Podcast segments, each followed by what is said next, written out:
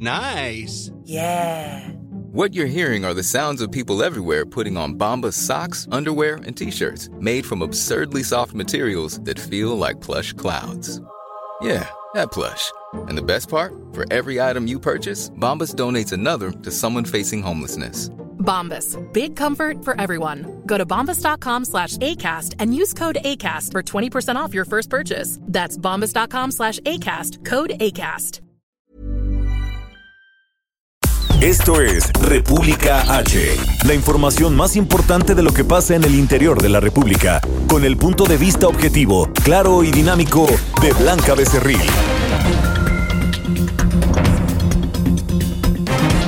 Hola, muy buenas tardes. Hoy es miércoles 9 de septiembre de este año 2020. Yo soy Blanca Becerril, esto es República H y yo por supuesto que lo invito a que se quede conmigo porque en los próximos minutos le voy a dar toda la información más importante generada hasta este momento de lo que ha ocurrido en toda la República Mexicana en las últimas horas. ¿Y dónde creen que ando hoy? Les voy a dar una pista. El chicharrón de las ramos de la, de la ramos le suena, la machaquita con huevo, la carne asada, una salsita molcajeteada, la carne seca por supuesto.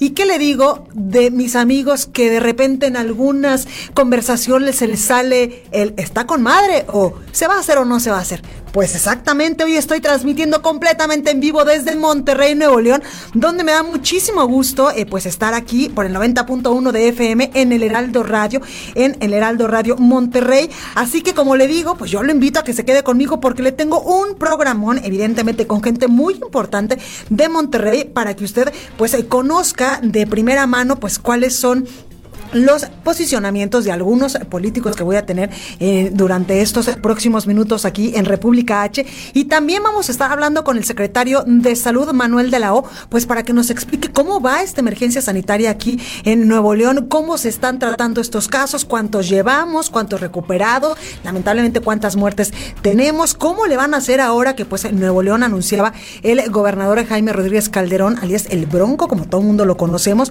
que se iba también de la CONAGO junto con otros eh, pues mandatarios más de la República Mexicana, pues cómo le van a hacer ahora que ya no están dentro de la CONAGO si los apoyos pues van a seguir fluyendo para el sector salud y es que en estos momentos ningún esfuerzo es menor para eh, pues eh, darnos la mano en esta emergencia sanitaria por el coronavirus, así que yo lo invito a que se quede conmigo porque también hay información muy importante y es que ayer el secretario de Hacienda Arturo Herrera pues ya acudió a la Cámara de Diputados para entregar el paquete económico 2021 donde pues eh, se dice que hay importantes recursos en varias secretarías de acuerdo con los primeros análisis de este paquete económico y también que el tren Maya será la prioridad de la cuarta transformación del gabinete del presidente Andrés Manuel López Obrador para el 2021 y es que se le va a dar más presupuesto a este proyecto estrella del actual gobierno.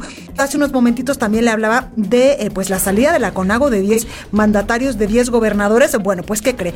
Ayer el gobernador de Guanajuato, Diego Sinué Rodríguez, invitó a otros mandatarios, a los demás que siguen en la CONAGO, pues a que se salgan de, de, de este, de este pues centro de diálogo o de estas reuniones de alto nivel que tenían con el gobierno federal para que fortalezcan la alianza federalista que conforman, entre otros muchos, pues el gobernador de Tamaulipas, también el gobernador de Durango, el gobernador, por supuesto, de Nuevo León, eh, también está por allá, el gobernador de Colima, con el que ayer estuvimos platicando en vivo aquí en este espacio informativo, también el gobernador de Jalisco, Enrique Alfaro, el gobernador de Aguascalientes, por supuesto, pero usted se acuerda que a nosotros casi, casi que nos dio la primicia Enrique Alfaro, el gobernador de Jalisco, donde hace ya casi tres semanas nos decía que después de esta reunión allá en San Luis Potosí, donde pues todos los gobernadores se habían reunido con el presidente Andrés Manuel López Obrador y con su equipo, con los secretarios de Estado, nos decía eh, eh, el gobernador de Jalisco que pues ya estaba agotado este asunto de la CONAGO y que ya no eh, estaba cumpliendo su función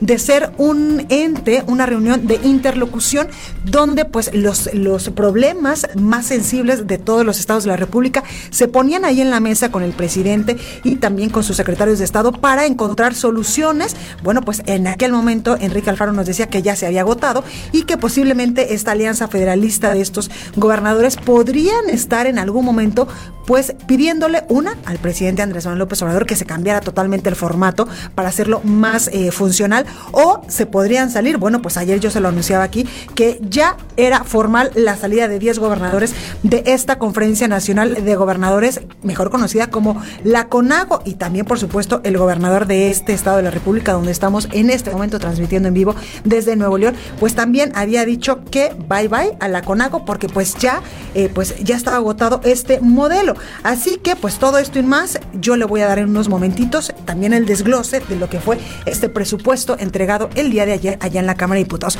Oiga, recuerde que nos puede seguir a través de nuestras redes sociales. Estamos en Twitter como arroba el heraldo de México. Mi Twitter personal es arroba blanca becerril. También estamos en Instagram, en Facebook y en www.elheraldodemexico.com.mx. Aquí en Monterrey, Nuevo León, nos escucha usted por el 90.1 de FM. Allá en la Ciudad de México por el 98.5 por el 101.3 de FM y 950 de AM en Campeche, allá en Ciudad del Carmen, en toda la laguna por el 104.3, en eh, Guadalajara, Jalisco por el 100.3 de FM, también en Hermosillo, Sonora por el 93.1, en Tampico, Tamaulipas 92.5, en Acapulco, Guerrero 92.1, en Villahermosa, Tabasco también nos puede usted sintonizar por el 106.3, en todo el Valle de México por el 540 de AM, el 1700 de AM en Tijuana, Baja California también nos escuchamos en Nayarit y en Colima y también del otro lado de la frontera en Brownsville y en McAllen. Pero ¿qué le parece si vamos a un resumen de noticias y comenzamos con toda la información desde este bello estado de la República Mexicana donde yo ya muero por, le digo, ir por mis chicharroncitos de la Ramos? Vamos a un resumen de noticias y comenzamos. En resumen. Este martes, el secretario de Hacienda y Crédito Público, Arturo Herrera, entregó a la Cámara de Diputados el paquete económico 2021. El funcionario señaló que el proyecto se adoptó a las circunstancias que enfrenta en estos momentos el país por la pandemia y tomando en cuenta un crecimiento del PIB del 4.6%. Desde Palacio Nacional, Arturo Herrera señaló que el pronóstico de crecimiento económico de 4.6% para el 2021 es una proyección conservadora y responsable. Escuche. No es, una, no es un estimado muy, muy optimista. De hecho, si piensas que va a haber una caída de 8% y sobre esa caída del 8%, un crecimiento del 4.7%, ni siquiera nos ponen los niveles de crecimiento que estábamos en el 2019. Nos parece que es una estimación responsable. Lo que sí estamos todos muy conscientes es que lo que va a ir condicionando que más sectores se puedan ir reactivando es el ritmo de la pandemia. Ahora, nos tiene tranquilos como va hoy, es decir, a pesar de que ha habido un proceso de reapertura gradual desde el primero de junio, hay una clara tendencia decreciente en los contagios. Por otro lado, el presidente de México, Andrés Manuel López Obrador, señaló que no tiene candidatos preferidos para la renovación de la dirigencia nacional de Morena. Aseguró que no se va a mantener, eh, pues que no se va a meter más bien en asuntos partidistas. Escucha. Antes, el que era presidente, además de representar al poder de los poderes, al Ejecutivo, y subordinar al Poder Judicial y al Poder Legislativo, porque así era, también era el que imponía candidatos era el jefe del partido. Eso ya se terminó. Ahora somos respetuosos de la independencia, de la autonomía de los poderes y no nos metemos en asuntos partidistas. No debo meterme en los asuntos internos de Moreno y no tengo desde luego ni candidata ni candidato preferido y seis exsecretarios de salud propusieron un nuevo periodo extraordinario de seis a ocho semanas para obtener un genuino control de la pandemia de coronavirus en México. La Secretaría de Salud Federal informó que en México hay 642.860 casos confirmados de coronavirus y 68.484 decesos. A nivel internacional, eh, la Universidad Johns Hopkins de los Estados Unidos reporta que hoy en todo el mundo hay 27.628.000 casos y más de 898.000 muertes. La farmacéutica AstraZeneca informó que suspendió las pruebas de la vacuna contra el coronavirus que desarrolla con la Universidad de Oxford, ya que un voluntario presentó reacciones adversas. Y el Fondo de Riqueza Soberana de Rusia anunció que firmó un acuerdo para exportar 32 millones de dosis de la vacuna contra el coronavirus a una farmacéutica mexicana. La nota del día. Bueno, comenzamos con toda la información y por supuesto que la nota del día es la entrega de este paquete económico 2021 a la Cámara de Diputados, donde pues ya se estipula un recorte importante a los estados y municipios a nivel nacional y un aumento también importante para pues dos programas emblemáticos, dos programas estrella del gobierno del presidente Andrés Manuel López Obrador. Y me refiero al Tren Maya que va a estar pues en el sur sureste de la República Mexicana y también al Aeropuerto Internacional Felipe Ángeles, al aeropuerto que se está construyendo en la base de Santa Lucía. Y es que le digo yo este martes, el secretario de Hacienda Arturo Herrera entregó a la Cámara de Diputados este paquete económico 2021. El funcionario ahí señaló que el proyecto se adoptó a todas las circunstancias que enfrenta en estos momentos el país por la emergencia sanitaria a causa del coronavirus. Escuche. Este hecho ilustra la, eh, ilustra la manera en que las distintas actividades sociales y económicas, incluyendo las legislativas, se están adaptando para operar en tiempos del COVID. Lo mismo ocurre ocurre con la integración de la ley de ingresos, la miscelánea fiscal y el proyecto de presupuesto de egresos. Estos se tienen que adaptar a las circunstancias tan complejas que enfrentamos hoy. Bueno, pues ahí escuchamos al secretario de Hacienda y también señaló que ya comenzó la recuperación económica ante la emergencia sanitaria, por lo que prevé alcanzar un crecimiento económico del 4.6% en el 2021. No hay disyuntiva entre economía y salud. La economía solo podrá crecer de manera sostenida si mantenemos contenida la pandemia. Para el 2021 estamos estimando un crecimiento de la economía de 4.6%. Esto implica que tendremos mayores recursos que los que se recaudarán este año, pero menores a los previstos previos a la pandemia. Por eso tenemos que ser extraordinariamente cuidadosos en la forma en la que se asigna el gasto. Bueno, el funcionario también indicó que el paquete económico 2021 se contempla que el sector salud tenga un aumento presupuestal del 9% en términos reales y se establecen recortes a los recursos de la Presidencia de la República y también de la Secretaría de Hacienda, entre otras otras una reducción de 17.3% en el presupuesto asignado a la Presidencia de la República y de 15.3% en el asignado a la Secretaría de Hacienda. Estamos bajando al, gasto administrativo y lo llevamos a donde más se necesita. Quisiera señalar en este contexto que el presupuesto de las universidades públicas no será afectado. El ajuste lo haremos en otros lados para mantenerlas a ellas en pesos reales el presupuesto asignado en el año 2000. Los recursos, de igual forma, asignados en el anexo 13, que refleja gastos para impulsar la igualdad entre mujeres y hombres, tienen un incremento del 17.9% en términos reales. Bueno, por otro lado, el secretario de Hacienda informó que 1.8 billones de pesos se van a destinar a los estados y municipios para asegurar que los recursos de los gobiernos locales pues no se vean más afectados. También el presidente de la Junta de Coordinación Política de la Cámara de Diputados, Mario Delgado, aseguró que los programas sociales no van a sufrir recortes ya que son la prioridad del gobierno federal. Escuche. El diseño que hoy nos presenta el secretario me parece que nos da mucha esperanza.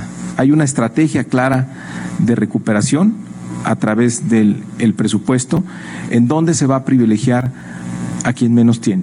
Los programas sociales no van a disminuir, se garantiza la totalidad de los programas sociales como primera prioridad.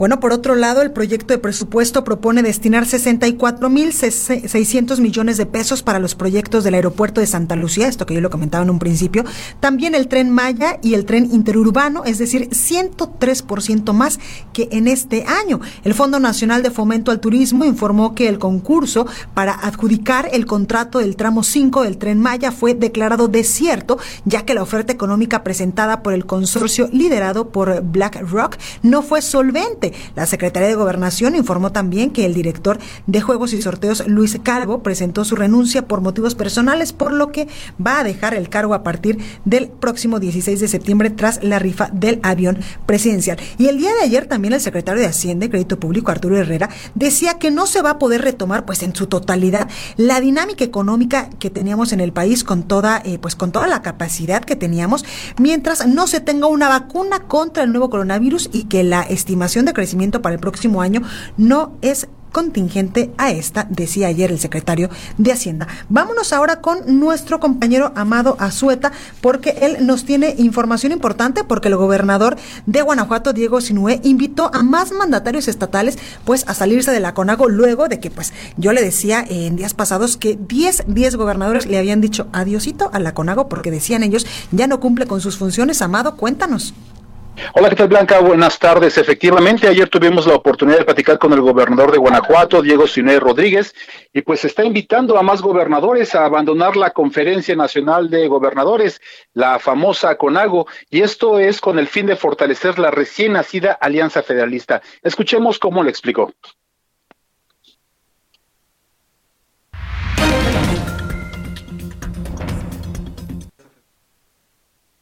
Tener la mayoría de los gobernadores sumados a esta alianza. Segundo, empezar a, generar una serie de mesas de trabajo, no de diálogo, de trabajo, donde sí se dialoga, pero también se lleguen acuerdos en beneficio de la ciudadanía. Este, creemos que desde ahí se puede generar una reforma fiscal, hacendaria, un pacto fiscal que nos permita tener a todos más ingresos.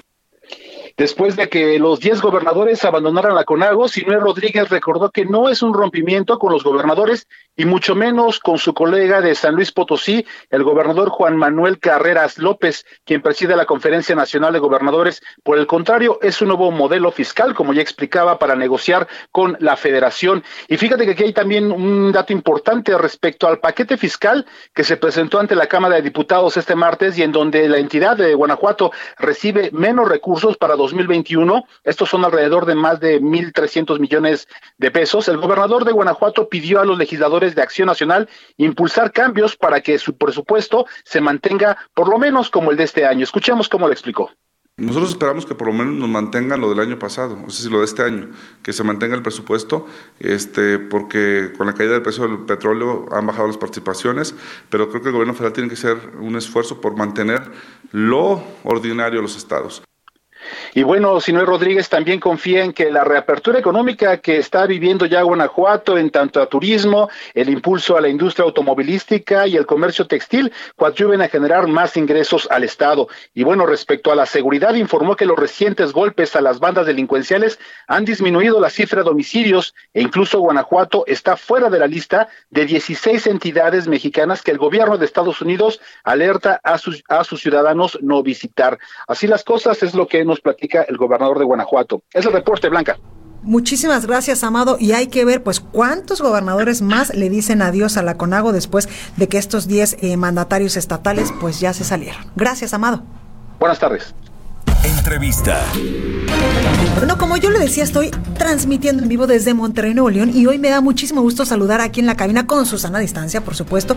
El señor llegó con cubrebocas y también, pues, como bien protegido, Ramiro González, líder de la bancada de Morena en el Congreso de Nuevo León. Muy buenas tardes, ¿cómo está? Pues muy bien, muchas gracias, muy contento de estar aquí Oiga, yo ya lo veo como nuevo después de que tuvo coronavirus. Así es, bueno, soy de la, soy de la estadística que nos dio y gracias a Dios salimos para contarlo y para dar un testimonio de que la enfermedad existe, de que hay que cuidarse y que esto es real. Oiga, y además estuvo mal, ¿verdad? Porque estuvo hasta hospitalizado. Un día estuvimos en el hospital en estudios, este, no llegué a estar intubado, pero este, salimos adelante con medicamentos y con tratamientos. Pues yo lo veo muy sano, diputado. Oiga, cuénteme, pues ya arrancó este lunes 7 de septiembre el proceso electoral 2021. Cuénteme cómo está Morena aquí en el Estado, qué vamos a disputar como partido político. Pues todo, nosotros como partido político tenemos ambiciones, sabemos lo complejo y sabemos que estamos en un Estado donde nada más había existido el PRI y el PAN por muchos años pero la gente también ya decidió que había que tener un cambio. Precisamente es un estado donde tenemos un gobernador independiente. O sea, quiere decir que la gente ya vota por la persona, vota por el por, vota por un partido diferente. Ya eh, estamos nosotros en Morena empezando a ubicar las buenas acciones de la cuarta transformación a través del presidente Andrés Manuel López Obrador. Eh, estamos eh, recorriendo ya las calles con los vecinos eh, de una manera muy sencilla. Volver a la política de antes, casa por casa. Convencer a la gente, convencer a las personas de que estamos haciendo un buen trabajo, de que Morena es un partido diferente, porque empiezan, vuelven otra vez eh, a encauzar las causas del pueblo la lucha social. Eso es lo que pretendemos en Morena y que, bueno, pues, ojalá y este, consolidemos esto que estamos haciendo desde ahorita para un proceso para el 21. Diputado, ¿van por todo? ¿Alcaldías? Eh, ¿También por la gubernatura? Definitivamente que sí, estamos, eh, queremos la gobernatura para Morena. De, hay 15 gobernaturas que van a estar en juego para el siguiente año. Queremos que Nuevo León sea una desde Morena. Y pues para eso se ocupa un trabajo, un trabajo importante con buenos perfiles, con buenos candidatos profesionales y sanos, que tengan la confianza de la gente y vamos primero Dios por ese pastel eh, electoral que son el área metropolitana de Monterrey. Oiga, y dentro de ese pastelito, ¿cree que le toque a usted eh, un cachito del pastel en la alcaldía de Apodaca? Porque ah. es el único que le puede hacer frente al otro, al PRI. Gracias. Así es. Bueno, nosotros estamos eh, caminando, trabajando. Yo siempre he dicho que en la política hay dos momentos, Blanco. El momento del trabajo y el momento electoral. Ahorita es un momento de trabajo donde tengo la responsabilidad de ser el coordinador de la bancada del Grupo Legislativo de Morena, pero trabajando bien, haciendo las cosas bien y si el partido así lo considera, por supuesto que vamos por una, una alcaldía que es de mi pueblo, es de, mi terruño, este, donde tengo mucho tiempo trabajando ya por la gente, y claro que uno tiene aspiraciones, pero ahorita Hoy por hoy estamos enfocados en nuestro trabajo legislativo y en el trabajo estatal con una plataforma importante para el 21. Oiga, diputado, y en este trabajo legislativo, la, la, eh, pues el Congreso de Nuevo León ha sido muchas veces nota nacional por todo lo que se traen con el asunto del bronco, que, que, que las broncofirmas y después que la Suprema Corte de Justicia de la Nación pues le dio el revés para eh, pues darles a ustedes el botito de confianza con el sistema anticorrupción. ¿Qué es lo que se está haciendo desde el Congreso? Bueno, eh, nosotros emitimos un dictamen para la sanción del gobernador porque efectivamente eh, hubo recolección de firmas en horarios oficiales de trabajo por parte de trabajadores del gobierno y al fin del día eso es un desvío de recursos. Nosotros hicimos una, un dictamen, elaboramos un dictamen en el cual eh, efectivamente la Suprema Corte dijo que las reglas procesales que nosotros eh, dictamos no eran las correctas.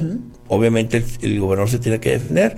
Y ahorita estamos prácticamente, ya no es un tema que tenga el Congreso a ciencia cierta, ya es un tema que está este, en otras instancias, correspondientes. Pero ahorita en el Congreso no, no lo traemos eh, como un tema que tenga que ser a corto plazo.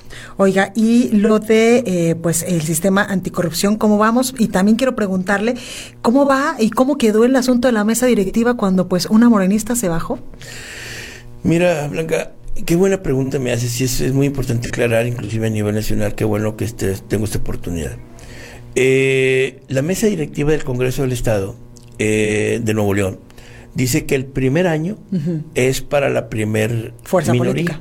Para el ah, primer El segundo año está legislado para que sea para la mayoría. Pero el tercer año es un acuerdo de la COCRI, de la Comisión de Régimen Interno.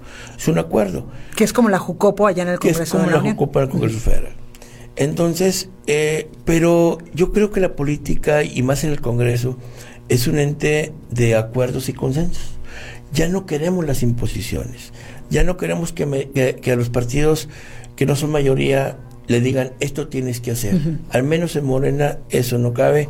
Nosotros somos transparentes. En Morena hemos intentado que nuestros acuerdos sean de la mano con, la ciudadanía, no trabajo en lo oscurito, y esta es una buena manera. Esta es una prueba de que Morena en Nuevo León no acepta la mesa electiva porque no acepta ningún tipo de acuerdo donde vengan imposiciones, donde no respetan el voto. Somos siete diputados en Morena, donde el que menos votos sacó sacó más de 25 mil votos, donde nosotros no tenemos ninguna representación proporcional. Todos los siete diputados ganamos en las, en, las urnas constitucionalmente. Entonces, ese respeto no llegó a la mesa directiva. Por eso no quisimos esa representación, porque no quisimos imposiciones, nos tocaban ciertas posiciones donde no nos los dan, no la queremos, no queremos migajas. Oiga, diputado, por último, y de manera muy rápida preguntarle, ¿y la dirigencia nacional de Morena? Ayer veíamos allá en el INE y durante todos estos, eh, pues, eh, últimas horas, un montón de candidatos, cincuenta y tantos, cincuenta y cuatro. Así es. Fíjate que, que es, importante, eh, la encuesta, la convocatoria marca que si se inscribían más de seis candidatos, va a haber primero, ahora sí que una tipo de encuesta para cribar, para dejar en la encuesta definitiva a los aspirantes más fuertes. Entonces, de aquí a una semana, esos 50 candidatos se deben de, reducir a muy poquitos. Perfecto. Y esa es la encuesta definitiva. Pero bueno, ojalá ya, ya, ya, estamos en un proceso en Morena donde lo más importante es ya tener un presidente o una presidenta y que ya exista y empecemos un trabajo de política al interior pues de nuestro partido. Ahí lo tenemos. Diputado Ramiro González, líder de la bancada de Morena aquí en el Congreso de Nuevo León. Gracias por estar esta tarde con nosotros. Muchas gracias, Blanca. Te agradezco mucho la invitación. Es un placer. Gracias. Yo regreso con más. Esto es República H. No se vaya. Continúa escuchando a Blanca Becerril con la información más importante de la República en República H. Regresamos. Estamos de regreso con la información más importante de la República en República H con Blanca Becerril, transmitiendo en Heraldo Radio. En resumen. Graco Ramírez, exgobernador de Morelos, negó los cargos que se le imputan en la demanda de juicio político en su contra por retener recursos a la Fiscalía General del Estado y al Instituto de Procesos Electorales y Participación Ciudadana en el año 2018 por un monto de 120 millones de pesos. Este martes, Alexa Cisneros, presidenta municipal de Tozoatlán de Segura y Luna en Oaxaca y su secretaria municipal Briana Morales Reyes fueron detenidas y encarceladas en la cárcel local por la disputa de fondos públicos para obras. Autoridades de Oaxaca se encuentran trabajando en un censo en los 570 municipios del estado para activar un protocolo de rescate a niños y personas en situación de calle con el fin de brindarles atención médica si resultan, eh, si resultaran pues eh, contagiados de coronavirus. La Dirección de Panteones y Velatorios del puerto de Acapulco, esto en Guerrero, informó que durante los meses de octubre, noviembre y diciembre, todos los panteones municipales, ejidales y particulares se mantendrán cerrados. Y para evitar aglomeraciones, riesgo de contagios de coronavirus y robos en el transporte público, el Congreso del Estado de México aprobó ayer un exhorto al gobierno estatal y a los 125 municipios de la entidad para que habiliten ciclovías emergentes. Entrevista. Me da muchísimo gusto saludar en la línea telefónica al secretario de Salud de Nuevo León, Manuel de la O. Cavazos. Secretario, muy buenas tardes, ¿cómo está? Muy bien, muy bien, Blanca. Saludo con mucho afecto y respeto a todo el auditorio. A tus Secretario, gracias por esta comunicación. Cuénteme cómo vamos acá en Nuevo León con el asunto del coronavirus. Tenemos una estabilización en el número de contagios poquito más de 500 es el promedio semanal que tenemos. Tenemos una también estabilización en el número de hospitalizaciones. Solamente nos hace falta reducir las defunciones.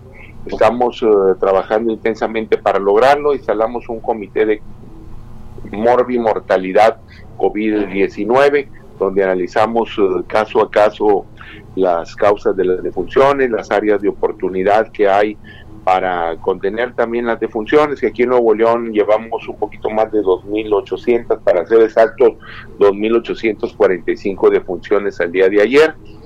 Eh, estamos, vengo ahorita de una brigada, estamos acudiendo a, a las colonias para detectar pacientes que tienen temor a acudir al hospital. Hemos detectado que las personas tienen temor de acudir al hospital porque dicen, ¿qué tal si no tengo COVID? Voy a ir. Y allá me, contagio, claro. Me puedo morir. Entonces se quedan ahí en su casa, llegan en etapas tardías y se nos complican. Entonces, el objetivo es acercar los servicios de salud a la comunidad con brigadas médicas donde hacemos pruebas PCR, pruebas serológicas para ver la prevalencia de esta enfermedad en la comunidad, tomamos radiografías, eh, llevamos también ambulancia para trasladar a los pacientes, les proporcionamos tanques de oxígeno, concentradores de oxígeno y lo revisamos, un servidor encabeza ese operativo y yo como médico pues también le entro a la revisión de pacientes y a resolver los problemas.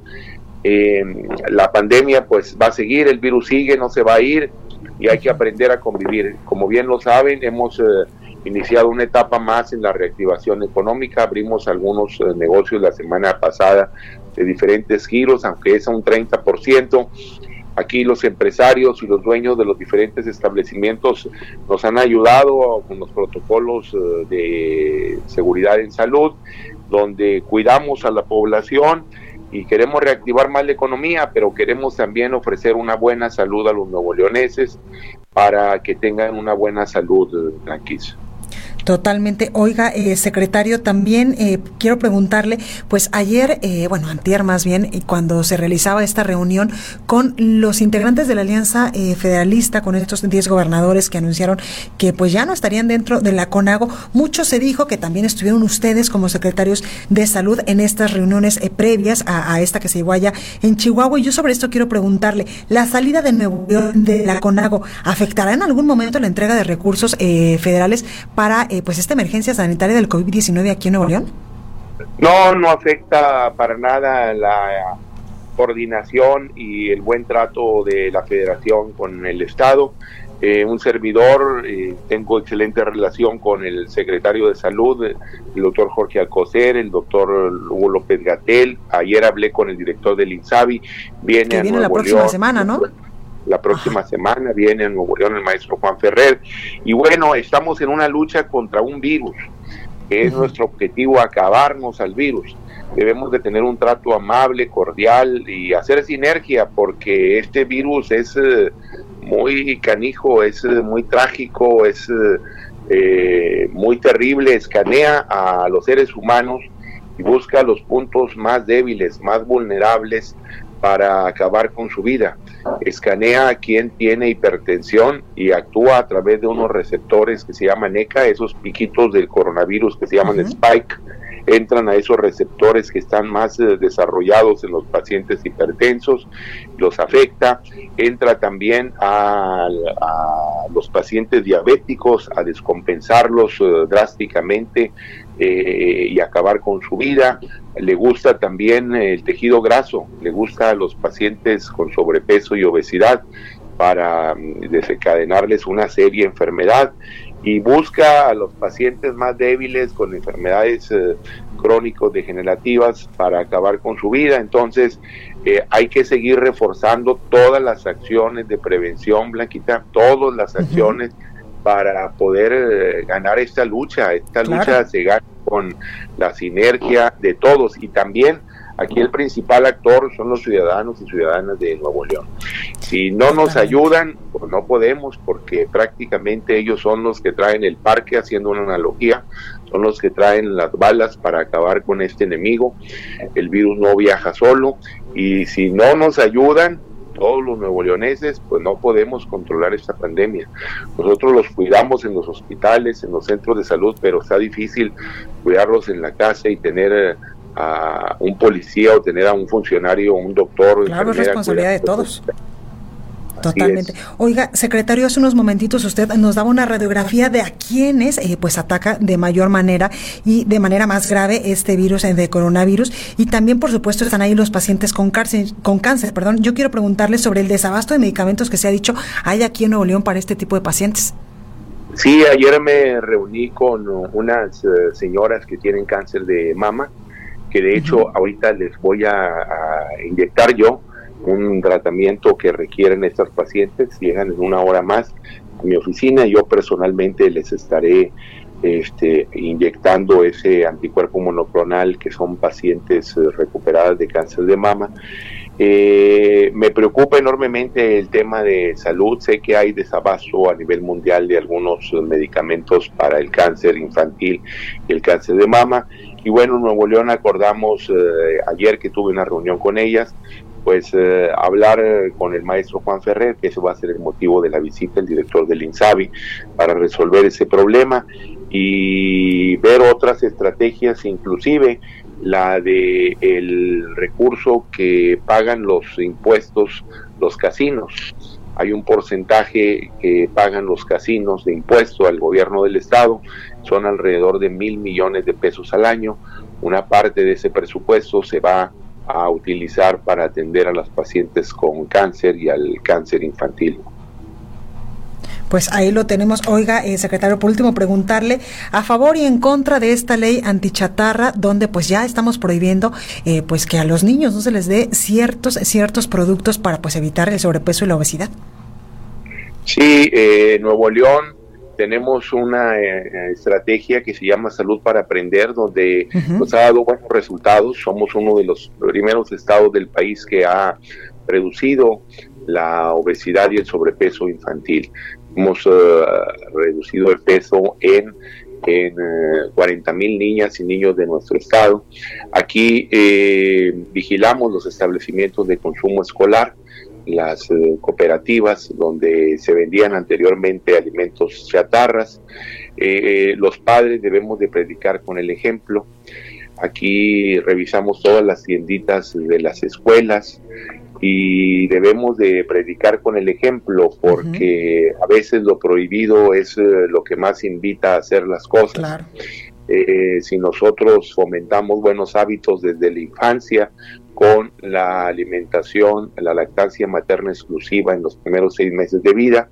Está demostrado que la lactancia materna previene el sobrepeso y la obesidad infantil. También es una pandemia. México ocupa el primer lugar en el mundo de sobrepeso y obesidad infantil y el segundo lugar en obesidad en adultos, superado solo por Estados Unidos tenemos que eh, implementar estrategias en todo el gobierno federal y obviamente aquí el binomio educación y salud es muy importante para acabar con esta pandemia. La pandemia de la obesidad es la pandemia del siglo XXI que ahora pues tenemos esta otra pandemia. Totalmente. Manuel de la O. Cavazo, secretario de Salud de Nuevo León, muchísimas gracias por esta comunicación. Al contrario, Blanquita, muy buenas tardes y saludo a todo tu auditorio. Gracias. Gracias, mucha suerte. Bueno, pues de Nuevo León nos vamos ahora con nuestra compañera Cari García, porque en Oaxaca publicaron sin normas secundarias, escuche usted esto, la ley anchatarra. Cari, cuéntanos de qué se trata. Es Blanca Auditorio, efectivamente, sin leyes secundarias, entró en vigor eh, la ley que prohíbe la venta, el regalo o donación de alimentos con alto contenido calórico a menores de edad. La llamada ley antichatarra se publicó en el periódico oficial del Estado, tal y como lo aprobaron los integrantes de la 64 legislatura local. La adición del artículo 20 bis a la ley de niñas, niños y adolescentes fue emitida por la Consejería Jurídica el pasado 4 de septiembre, casi un mes después de su aprobación. La norma convirtió a Oaxaca en la primera entidad del país en promulgar una ley contra este tipo de alimentos, pese a la presión de la industria y la manifestación de los vendedores locales. Comentarles también que fue el pasado 5 de agosto y con 31 votos a favor de las bancadas de Morena, PT y Mujeres Independientes, con lo que se aprobó precisamente esta ley. Sin embargo, Blanca Auditorio, comentarles que eh, pues el gobernador del estado anunció que enviará un paquete de leyes secundarias al Congreso del Estado para poder reforzar esta ley anticatarra y es que no se podrían aplicar en este momento pues estas multas que contemplaron las y los legisladores, en este caso 36 horas de arresto, además del cierre parcial y total de negocios que no cumplan con esta ley. Y pues esta es la situación que se está viviendo en Oaxaca, pese también al rechazo que ha manifestado el sector comercial, ya que al menos 58 mil pues tienditas estarían por la aplicación de esta ley antichatarra. Ese reporte que te tengo. Muchísimas gracias, Cari. Estamos al pendiente. Gracias, buenas tardes. Buenas tardes.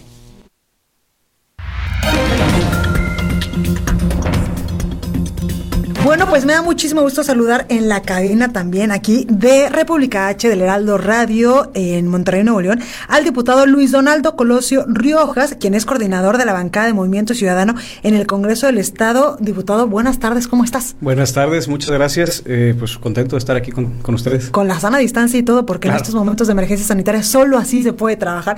Diputado, gracias por estar con nosotros. Oye, cuéntanos. Lo importante es no dejar de trabajar. Ah, sí, claro, por supuesto, porque si no, ¿y la reactivación económica como para cuándo? Exacto.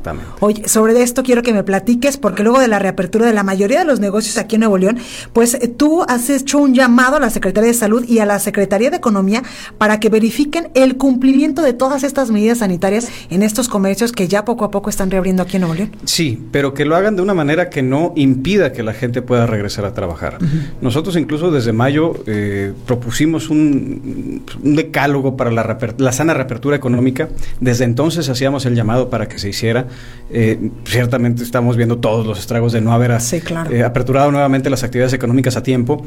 Eh, y más allá de que vayan las instituciones y clausuren los negocios, deberían de estar ahí dándoles un acompañamiento para que puedan cumplir con estas medidas sanitarias, pero que puedan ya operar con cierta normalidad. Sabemos que esa palabra hoy en día está más desconceptualizada que nunca. Pero necesitamos que la gente pueda salir a trabajar, necesitamos que la gente pueda procurar el sustento para su economía familiar, necesitamos que las familias puedan recuperar. Claro, porque no hay cartera que aguante ya tantos meses de confinamiento. Exactamente, entonces, eh, pues nos va a matar más rápido el hambre que el COVID si seguimos así. Entonces, eh, sabemos que hay todavía una contingencia de salud y tenemos por ende que guardar medidas de sana distancia y de higiene y de protocolos de seguridad personal, pero eh, no podemos dejar de salir a trabajar. Totalmente. Oye, Luis Donaldo, ¿qué se está haciendo desde el Congreso de Nuevo León, pues para beneficio de, todas las personas que viven en este bello estado de la República? Pues en este caso, eh, los llamados que hemos estado haciendo para que... Tú has impulsado un montón de cosas ahí. Lo hemos hecho y hemos tratado de hacer que también las autoridades gasten de una manera mucho más responsable todos los recursos adicionales o extraordinarios que se le han aprobado precisamente para el manejo de la pandemia.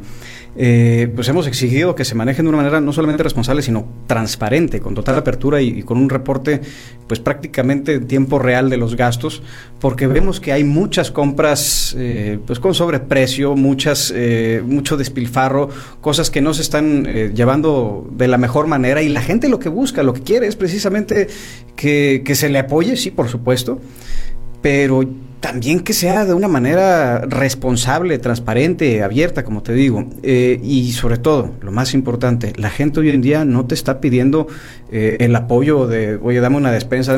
Por supuesto que la gente quiere y tiene que comer y sigue recibiendo esos apoyos, pero la gente lo que ya está pidiendo es trabajo. Por supuesto. Entonces, eso es lo que estamos haciendo y ese es el llamado que seguimos eh, impulsando. Claro. Oye, Luis Donaldo, arrancó ya el 7 de septiembre, apenas el lunes, el proceso electoral 2021. ¿Cómo estás viendo tú este proceso electoral aquí en Nuevo León, eh, pues donde se va a renovar la gubernatura, todas las alcaldías y un montón de cosas más? Obviamente va a ser un proceso muy sui generis. Eh, me da gusto que se haya revertido esa decisión de adelantar los tiempos de las precampañas, porque seamos completamente honestos, los tiempos electorales para la gente siempre nos resultan muy, muy enfadosos y el estirar de más esa, esa contienda desde, desde octubre, noviembre, eh, pues no solamente iba a manejar eh, muchísimo más recurso innecesariamente, eh, también esa incongruencia con los tiempos actuales y esa distracción para mucha gente no, no, no iba a abonar nada productivo. Yo creo que en todo caso debemos de compactar los periodos electorales al menor tiempo posible. aquí en Nuevo León, por la elección que se tiene de gobernador, la ley marca 90 días, pero yo creo que incluso debiésemos de tomar un acuerdo conjunto de todas las fuerzas políticas para reducirlo lo más que se pueda a esos 60 días que normalmente se deberían de tener, como actualmente lo va a hacer incluso a nivel federal.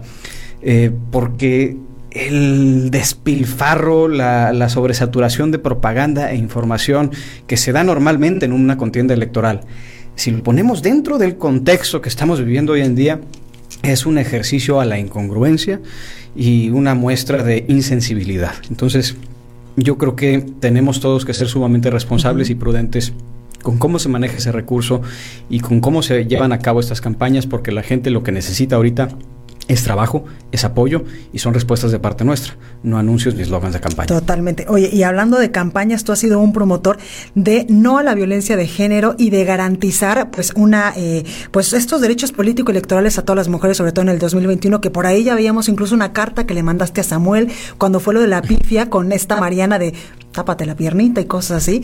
Cuéntanos sobre esto. y también cómo quedaste con él. No, digo, eso fue, la verdad es que yo, más que una respuesta para redes sociales, empecé a redactar algo que salió, eh, o sea, terminó siendo una carta hacia, un, hacia mi amigo. Y en el mejor de los planes fue que se la envié. Y fue, de hecho, también con su venia.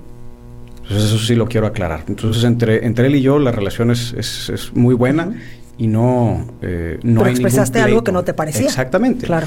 Eh, en el tema del... Hay mucha resistencia por la política de Nuevo León para realmente ser inclusivos y poderle permitir el acceso igualitario a las mujeres a las posiciones de toma de decisiones y de generación y eso que de ya políticas está en la ley desde el 2014 en la reforma político-electoral. Sí, y sin embargo, hasta ahora se ha, se ha estado dando reformas eh, a nivel constitucional para incluir la paridad total. Eso ya es una realidad a nivel federal. Aquí en Nuevo León todavía no se logra ese acuerdo porque quieren ponerle todavía candados, quieren que el Poder Judicial esté excluida de esta reforma durante un tiempo porque pues siguen privilegiando las cuotas y los cuates eh, y el compadre y el Sí. amigo. Eh, ya, ya, o sea, Ojalá fueran, o sea, si, si de plano no, no, no podemos salir de, esa, eh, de, de ese sistema de cuotas y cuates, mínimo que sean amigas, pero ni eso. Y ese es el problema, que, que- que se resisten a, legislar en esa materia. No pudo aprobarse la, la reforma constitucional para la paridad total y tampoco quisieron eh, reformar la ley electoral del Estado para incluir y legislar en contra de la violencia política por razón de género.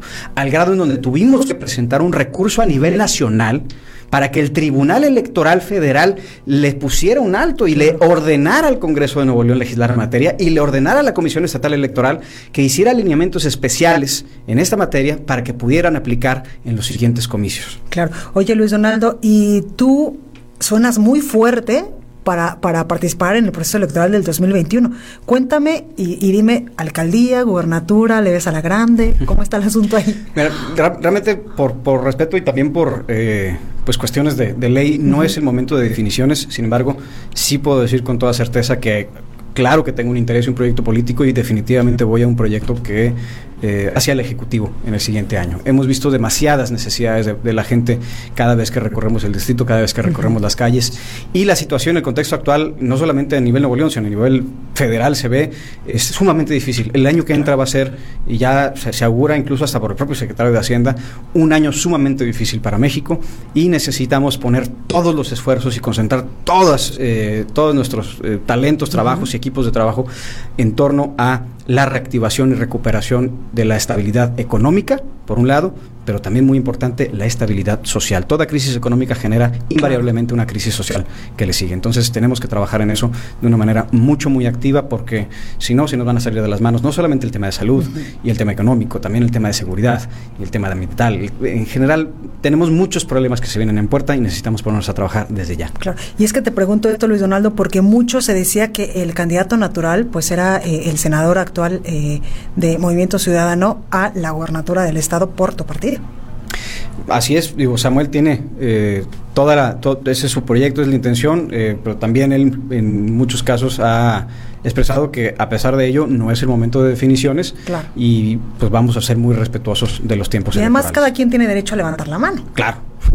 Oye, eh, Luis Donaldo, cuéntanos para toda la gente que nos está escuchando, ¿en qué momento evidentemente sabemos que tú vienes pues de una cuna donde pues eh, tu papá era político y estuvo pues como candidato a la presidencia de la República? ¿En qué momento dices, sí, quiero ser político? Porque incluso por ahí leí que andabas en cuestiones de teatro y que eh, pues traías ahí un proyecto, pero nos llegó el virus de la influenza hace muchos años y como que ya ahí se te frustró y la vida te dijo, espérame muchacho, por ahí no va el asunto, vete a la política que de esto tienes madera. No, mira, hace 11 años estando yo en la carrera de Derecho en el TEC de Monterrey estaba yo eh, también incursionando en un proyecto profesional de promoción y, y producción de espectáculos, principalmente enfocados al teatro eh, y el es- espacios culturales de ese tipo.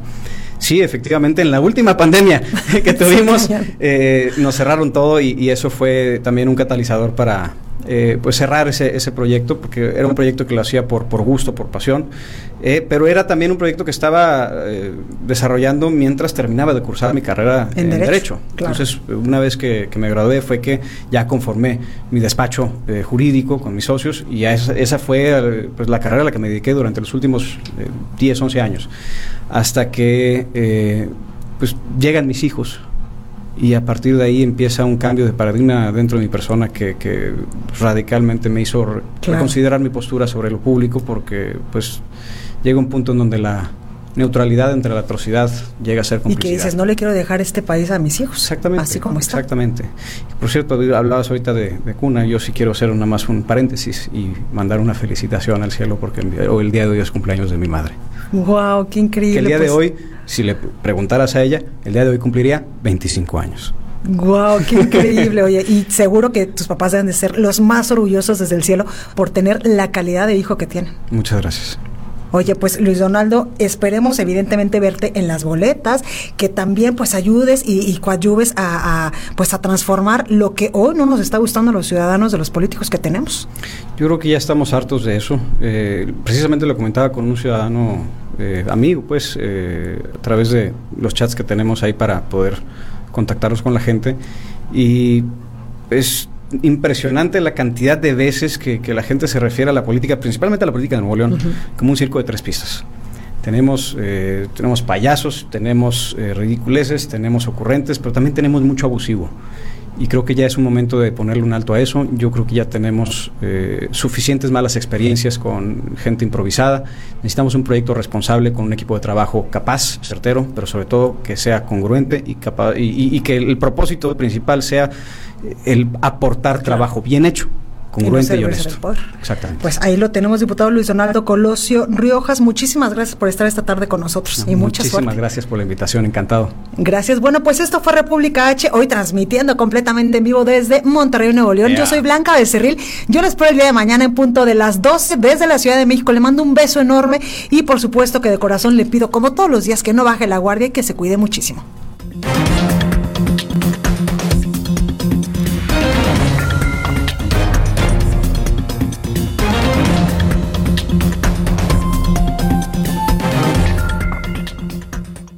Esto fue República H, la información más importante de lo que pasa en el interior de la República, con el punto de vista objetivo, claro y dinámico de Blanca Becerril. Continúa escuchando Heraldo Radio, donde la H suena y ahora también se escucha. Una estación de Heraldo Media Group. Even on a budget, quality is non-negotiable. That's why Quince is the place to score high-end essentials at 50 to 80% less than similar brands. Get your hands on buttery soft cashmere sweaters from just 60 bucks, Italian leather jackets, and so much more. And the best part about Quince, they exclusively partner with factories committed to safe, ethical, and responsible manufacturing. Elevate your style without the elevated price tag with Quince. Go to quince.com slash upgrade for free shipping and 365-day returns.